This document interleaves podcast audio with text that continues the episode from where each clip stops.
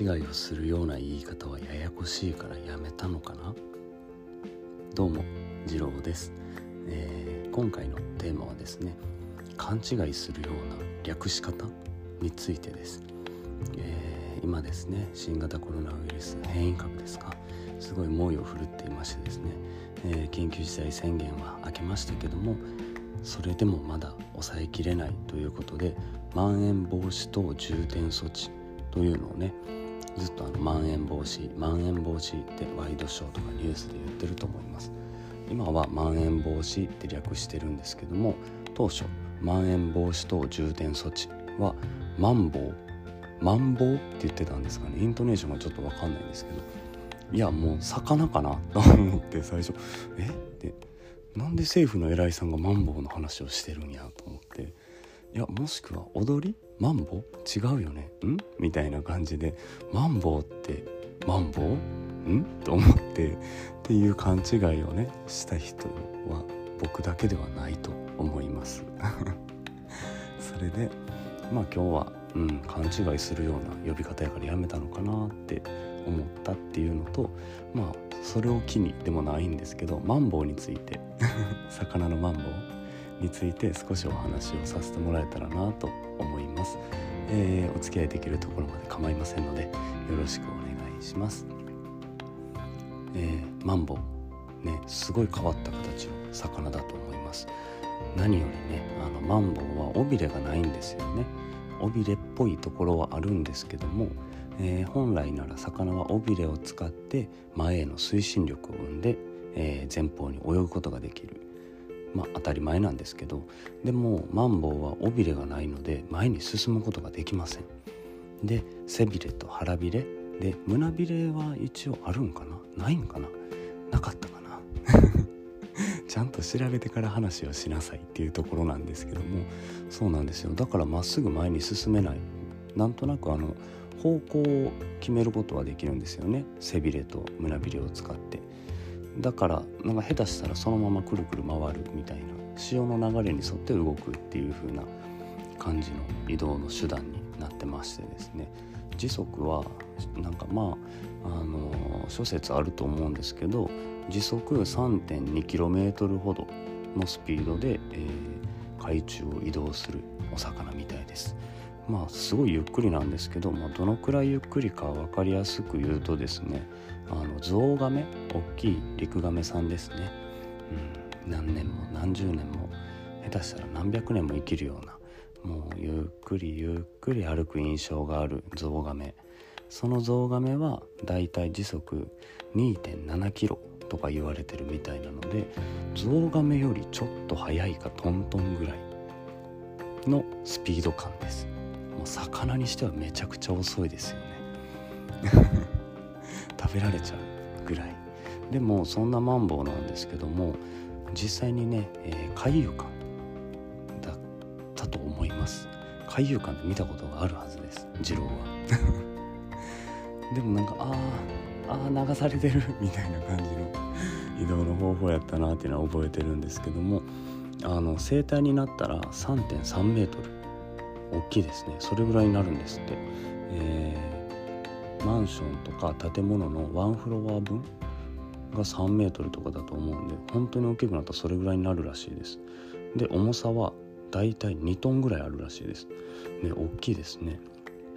なのでそんな大きいマンボウをの生態大人のマンボウを、えー、標本として保存している研究機関や博物館がないらしいです。そうなってくるとまあそんな大きいマンボウを置いておくってなったら水槽とかアルコールホルマリンとかもすごい量使うことになるのであとはなかなかそんな大きいマンボウが綺麗な状態であの捕獲というかあの打ち上げられてないっていうのもあるみたいなんですけども。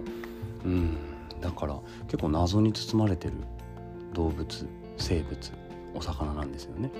で英語だったらヘッドフィッシュって呼ばれたりするらしいです。あの顔魚ですね。すごいシンプルな。まあでも、まあ、よく言われてるのはオーシャンサンフィッシュって言われてるみたいです。サンフィッシュってなんか綺麗ですね。横から見たら太陽みたいみたいなそんな印象なんですかね。で、まあ、そんなマンボウなんですけども今確認されてる中で、まあ、4種類ぐらいのマンボウがいるんじゃないかっていうふうに言われてるみたいです。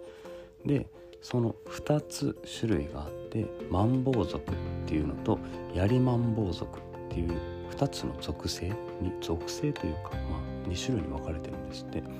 でそのマンボウ族の方ではマンボウと豪州マンボウっていう2つの種類があるそうです。豪州マンボウはまあおそらくですけどオーストラリアらへんで見つかったマンボウなんでしょうね。わかんないですけど。ねわからんのかいっていうね。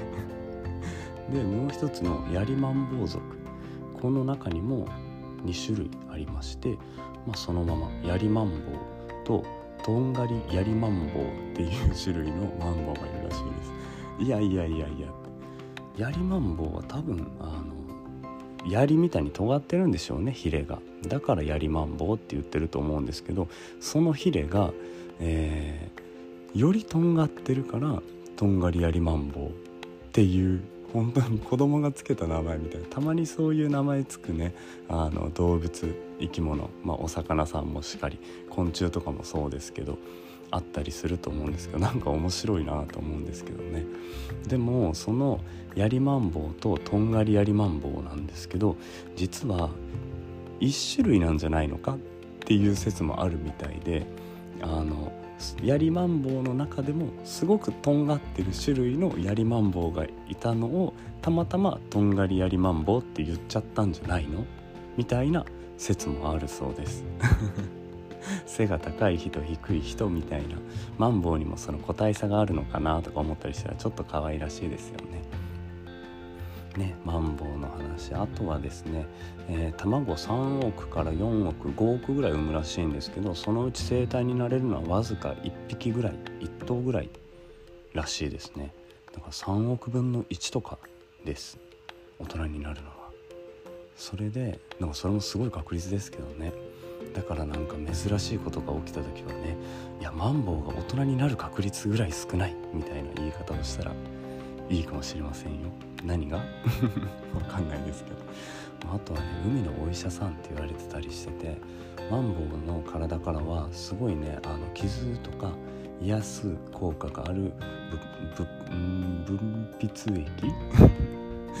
ホルモンみたいなのが出てるらしくてあの怪我した魚とか元気がない魚を同じ水槽に入れてたらその魚は元気になる。だから海のお医者さんって呼ばれたりもすることがあるそうです。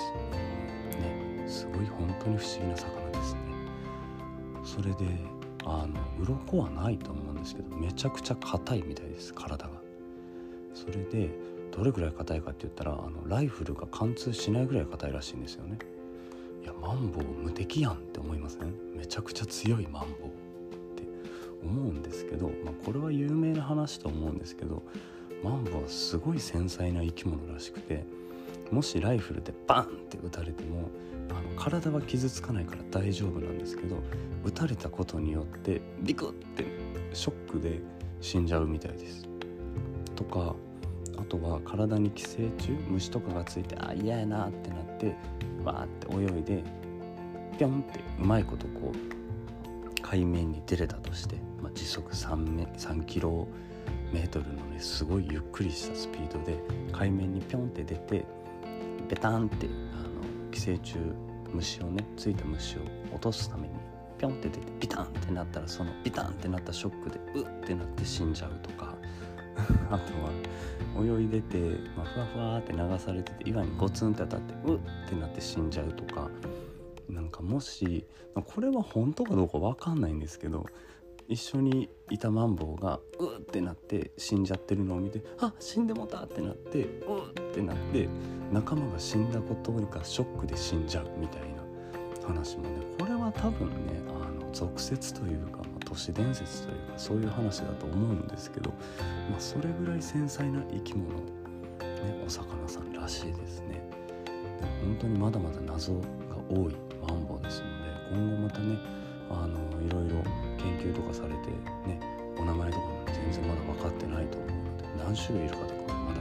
正確には分かっていないとのことなので今後そういう研究にも期待をしたいなと思っております。ですはいということで今日は、えー、ひょんな聞き間違いじゃないですけどん？って思う勘違いからあのあるお魚さん。マンボウの話をしたくなった次郎がただマンボウの話をしたっていうだけの、えー、回でした。最後まで聞いてくださった方ありがとうございました。それではまた次回。失礼します。バイバイ。